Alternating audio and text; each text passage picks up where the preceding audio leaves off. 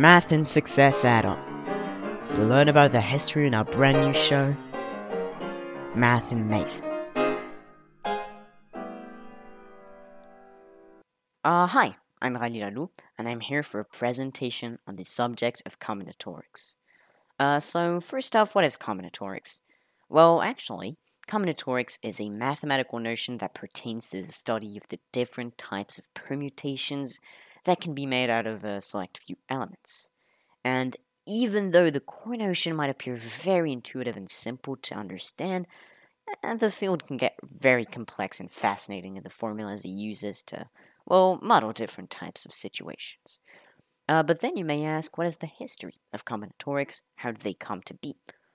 Well, combinatorics stem from very, very early in our civilization, to the point where it's even commonly assumed that ancient Egyptians made use of it.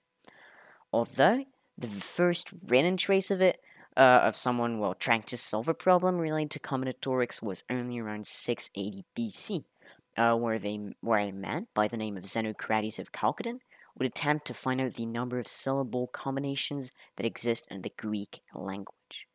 Later, though, Western mathematicians such as uh, Leonardo Fibonacci or even uh, Jordanus de Nemours would expand upon this knowledge and in introducing notions like, well, the very famous Fibonacci's number, or even the less so famous Pascal's triangle.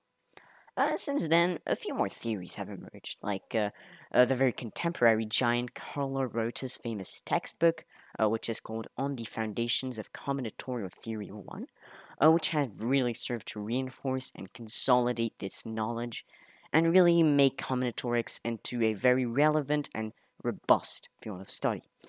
And as it currently stands, combinatorics is just a very useful field of study, which helps in not only mathematics, obviously, but also in computer science and biology.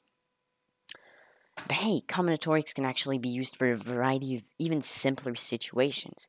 For instance, you can have very basic problems, like say you have 30 students and you want to pick 3 at random to clean the classroom.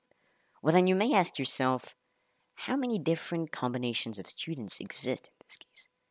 Well, here, combinatorics can come in really handy because the formula for combinations, uh, which states that if you pick k elements out of n elements, or the order of elements is irrelevant, then you can calculate the number of possible combinations with the formula.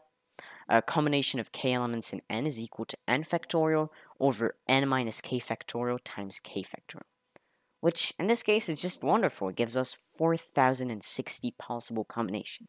So, what was quite a difficult math problem and also a very common everyday situations just becomes a very trivial calculus. Uh, but yeah, otherwise, it can also be used for solving a lot of problems when it comes to computer science. Uh, for instance, where you could quickly and efficiently calculate the number of permutations for, say, a given list. Well, yeah, that's that's pretty much it. Uh, thank you for listening. This was uh, Rali presentation on the subject of combinatorics, and I hope you have a good day. This was and Mate on Radio Lyoté. Thanks for listening. Stay curious, and see you next time.